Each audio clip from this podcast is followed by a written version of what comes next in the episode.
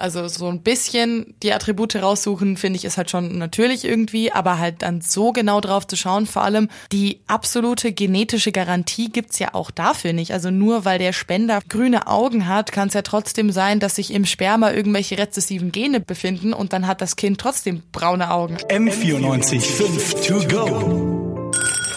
So ist der Eibacker. Na, zum Gleichern.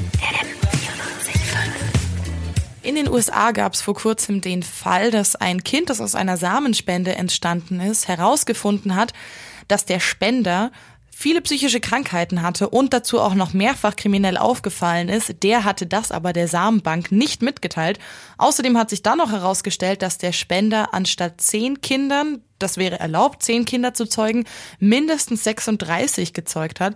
Und bei all den ganzen Skandalen um die Samenspenden fragt man sich natürlich, wie läuft das eigentlich hier in Deutschland ab, weil auch in Deutschland gibt Samenspenden. Und genau um dieses Thema geht's heute im M945 To Go mit Fanny Buschert und Ann-Kathrin Stich. Und Anki, du hast dich ein bisschen genauer mit dem Thema auseinandergesetzt. Wenn ich jetzt ein Mann wäre und Lust darauf hätte, Samen zu spenden, was müsste ich da als erstes tun? Also du würdest dir zuerst mal eine Samenbank suchen, bei der du gerne spenden möchtest. Dann äh, müsstest du dort einen Fragebogen ausfüllen. Dann gäbe es da eine ganze Reihe von Tests. Das wird zum Teil nach europäischen Richtlinien gemacht. Also klar, die muss man sich halten. Mhm. Ähm, und dann hat aber jede Samenbank noch ähm, so eigene Prozesse, sei es jetzt bei irgendwelchen Tests, die durchgeführt werden, was so Krankheiten betrifft. Da ähm, unterscheiden sich die Banken, was da genau überprüft wird. Und auch zum Beispiel Gentests werden bei manchen Banken durchgeführt, wie zum Beispiel bei der Cryobank in München. Das hat uns die Geschäftsführerin Konstanze Bleichrott genauer erklärt? Das sind hauptsächlich Infektionskrankheiten, HIV, Hepatitis, Syphilis, äh, Gonokokken, Chlamydien, solche Dinge. Ähm, jede einzelne Samenbank kann natürlich noch mehr testen, wie wir zum Beispiel eben Gentest machen bei den Spendern. Und anschließend, wenn das alles gepasst hat, dann wird man noch zu einem persönlichen Kennenlerngespräch eingeladen, weil so natürlich auch über die Familiengeschichte in Erfahrung gebracht wird, was so in, in der Vergangenheit vielleicht auch an psychischen Krankheiten sein könnte oder eben auch nicht. Und dann werden immer mal wieder diese Proben untersucht, weil Krankheiten wie zum Beispiel HIV sind erst viel später erkennbar. Und nachdem das Sperma dann auf fast minus 200 Grad in Stickstoff gekühlt wird und dann wieder aufgetaut wird, dann fallen wieder einige Proben weg, weil teilweise das Sperma einfach nicht mehr so gut ist, wenn es wieder aufgetaut ist. Und so wird dann geschaut, ob das gut verwendbar ist. Okay, das heißt also, dass eine Samenspende nicht einfach nur ein kurzer Prozess ist von ich gehe hin, lass meine Spende da und gehe wieder, sondern das ist ja doch ein ziemlich, ziemlich langer Prozess, bis so eine Spende dann letzten Endes also wirklich gespendet wird. Ja, ja, das ist total aufwendig und überhaupt nicht so einfach, wie man sich das vorstellt. Und es gibt ja auch ganz oft äh, Leute, die sagen, Samenspenden, das machen die doch nur aus finanziellen Gründen, weil die schnell Geld verdienen wollen. Aber so einfach ist es halt überhaupt nicht. Du hast jetzt ja schon ein paar Krankheiten erwähnt, die auf jeden Fall ein Ausschlusskriterium sind. So ist ja klar, wenn man äh, irgendwie HIV hat oder vielleicht irgendwelche Generkrankungen. Du bist doch auf diese persönlichen Gespräche eingegangen. Gibt es denn da auch so Ausschlusskriterien, wie zum Beispiel, wir hatten es gerade bei dem Beispiel in Amerika, dass sich sich herausgestellt hat, dass der Spendervater mehrfach kriminell war, wäre das auch ein Ausschlusskriterium eventuell?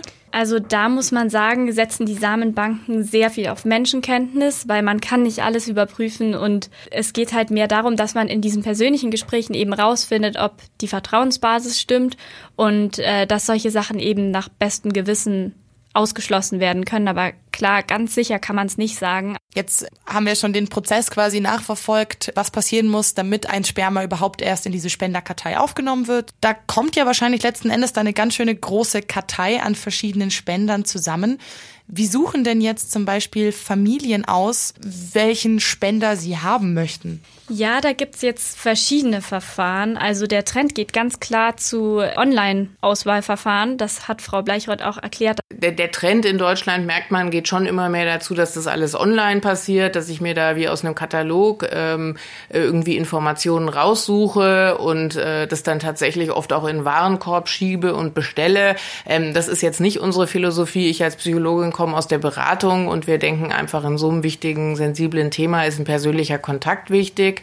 Und wenn man das genauer wissen möchte, warum genau dieser Spender für eine für ein Pärchen gewählt wurde, dann kann man da auch nochmal nachfragen und die erklären das dann. Also nachfragen bei der Bank, warum sie den und den Spender ausgesucht haben. Genau, wollen. ja. Okay. Also das heißt, letzten Endes gehe ich als Familie oder als Frau, die schwanger werden möchte, dahin und gebe Wunschkategorien an, aber den letzten Endes ausgesuchten Spender, den kriege ich halt von der Bank selber. Genau, also die führen dann auch Beratungsgespräche durch, in denen alles genau erklärt wird und wo auch auf die Menschen persönlich eingegangen wird und dann suchen die eben nach diesen ganzen Beratungsgesprächen, die ja auch mit den Spendern davor durchgeführt wurden, aber halt in die andere Richtung. Und so wird dann die passende Paarung ausgewählt. Ich finde es an für sich ganz interessant, weil ich glaube, da gibt es ziemlich viele Stimmen, die laut werden als Kritik dagegen, so nach dem Motto, wie du es auch schon gesagt hast, so ein Baby aus dem Katalog aussuchen, wenn man sich halt den Spender so genau aussuchen kann. Wobei ich mir denke, die meisten Frauen, gehe ich jetzt mal davon aus, wenn die sich dazu entschließen, ähm, mit einem Mann ein Kind zu kriegen, ist das ja wahrscheinlich auch ein Mann, dessen Aussehen sie mögen und dessen Stimme sie mögen und dessen ähm, Attribute sie kennen. Deswegen finde ich das eigentlich gar nicht so verwerflich, dass man sich halt auch den Samenspender, ähm, von dem man dann halt eben ein Kind kriegt, so ganz genau aussuchen möchte. Ja, irgendwo schon. Klar ist es ja auch noch mal was anderes, wenn man jetzt mit dem eigenen Partner kein Kind bekommen kann, dann ist einem das vielleicht auch wichtig, dass man das nicht so auf den ersten Blick sieht, dass es vielleicht nicht das leibliche Kind ist. Ähm, aber auf der anderen Seite, also ich finde schon, dass es ein bisschen krass ist, weil das ist ja so, als würde man sich ein perfektes Kind bauen. Ich schaue, der IQ muss mindestens so und so hoch sein. Es muss die Größe haben, es darf maximal das Gewicht haben, es soll bitte grüne Augen haben und es soll bitte braune, blonde Haare, whatever. Das ist schon krass irgendwie, wenn Ja. man sich das so ganz genau vorher aussuchen kann. Ja, das auf jeden Fall. Also so ein, so ein bisschen die Attribute raussuchen, finde ich, ist halt schon natürlich irgendwie, aber halt dann so genau drauf zu schauen, vor allem die absolute genetische Garantie gibt's ja auch dafür nicht. Also nur weil der Spender grüne Augen hat, kann es ja trotzdem sein, dass sich im Sperma irgendwelche rezessiven Gene befinden und dann hat das Kind trotzdem braune Augen. Klar, vor allem am Ende will man ja auch eigentlich hauptsächlich, dass das Kind einfach gesund ist und nicht, dass jetzt genau alle Äußerlichkeiten stimmen, weil davon kann man sich am Ende auch nichts kaufen. Ja, das stimmt auf jeden Fall. Jetzt haben wir ja schon die Frage geklärt, äh, ein bisschen, warum Familien oder Frauen zu diesen Samenbanken dann hingehen. Warum gibt es denn überhaupt Leute, die ihre Samen spenden? Also ich habe, ich kenne das halt nur irgendwie aus so amerikanischen Filmen, wo dann gesagt wird, dass da irgendwie voll viel Geld für gibt oder so. Ich glaube, das ist aber nicht der Fall. So was, was sind denn die Motivationen überhaupt meistens zwischen einer, hinter einer Samenspende? Also da gibt's ganz, ganz unterschiedliche Gründe dafür. Zum einen gibt's in den Samenbanken auch Spenden, die für den Eigenbedarf gespendet werden. Also die Leute, es gibt ja Eizellen, kann man ja auch einfrieren lassen.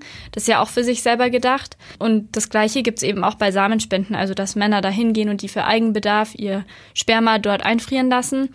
Zum Beispiel, wenn sie jetzt an Krebs erkrankt sind und ähm, so eine Chemotherapie oder eine Bestrahlung machen müssen, weil Bestrahlung meistens zu Unfruchtbarkeit führt, dann wollen die halt einfach für den Fall, dass sie später doch noch mal Kinder haben wollen, einfach mal zur Sicherheit Samen einfrieren lassen. Dürfte Äh, ich jetzt meine Eizellen auch einfrieren lassen und dann spenden über so eine Samenbank? Nee, spenden darfst du sie nicht. Also Eizellen darf man nicht spenden. Das ist in Deutschland verboten. Das ist nur mit Sperma erlaubt. Also du kannst nur Samen spenden, aber keine Eizellen. Aber du kannst deine eigenen Eizellen kann man ja einfrieren lassen. Okay. Weißt du, warum das verboten ist von Eizellen? Wieso Eizellen nicht, aber Sperma schon? Also das hat mehrere Gründe. Bei Eizellen ist es zum einen so, dass es viel komplizierter ist, Eizellen zu spenden. Das ist sogar ein kleiner chirurgischer Eingriff. Und so einen Samen hat man ja ziemlich leicht Ja, gespendet im Vergleich, ja. im Vergleich zu Eizellen. Das ist deutlich komplizierter und man hat halt auch dann Angst davor, wenn jetzt Frauen, die dafür natürlich viel mehr Geld bekommen würden, weil der ganze Prozess einfach viel komplizierter ist, dass es einfach zu einer Ausbeutung der Frau führen könnte, dass sie das nur aus finanziellen Gründen macht und nicht, weil sie davon wirklich überzeugt ist oder aus anderen Gründen ihre Eizellen gerne zur Verfügung stellen möchte.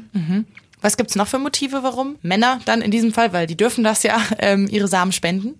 Wenn man sich zum Beispiel sterilisieren lassen möchte und aber trotzdem Angst hat, dass man das später doch nochmal bereut, dann kann man auch zur Sicherheit Samen einfrieren lassen.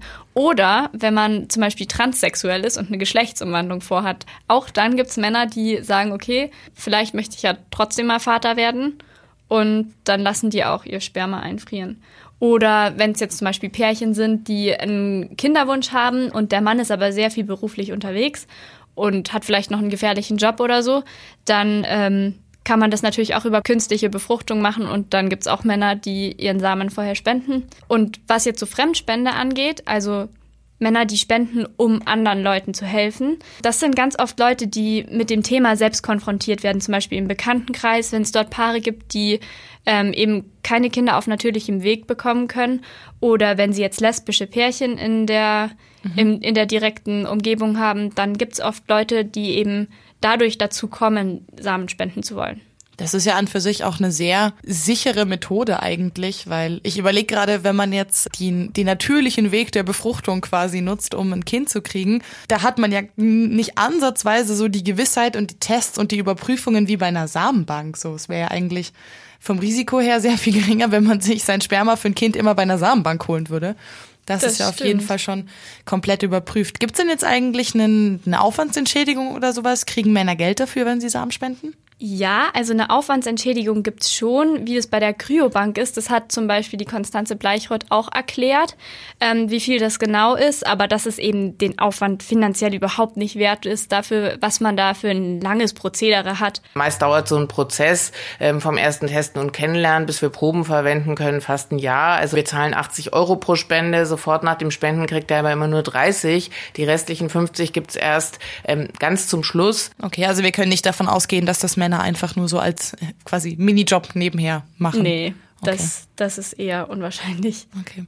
Wir haben jetzt, äh, du hast viel erzählt, ähm, wie das bei den Kryobanken so abläuft, aber völlig unreguliert wird das ja nicht sein. Wie sieht's denn aus mit den rechtlichen Hintergründen, äh, gerade in Deutschland? Auf was äh, für rechtliche Hintergründe können sich denn da sowohl die Spender als auch die Kinder, die da vielleicht daraus entstehen, stützen? Ja, also da gab es eine Änderung und zwar seit dem 1. Juli 2018 ähm, gilt das Samenspender Samenspenderegistergesetz.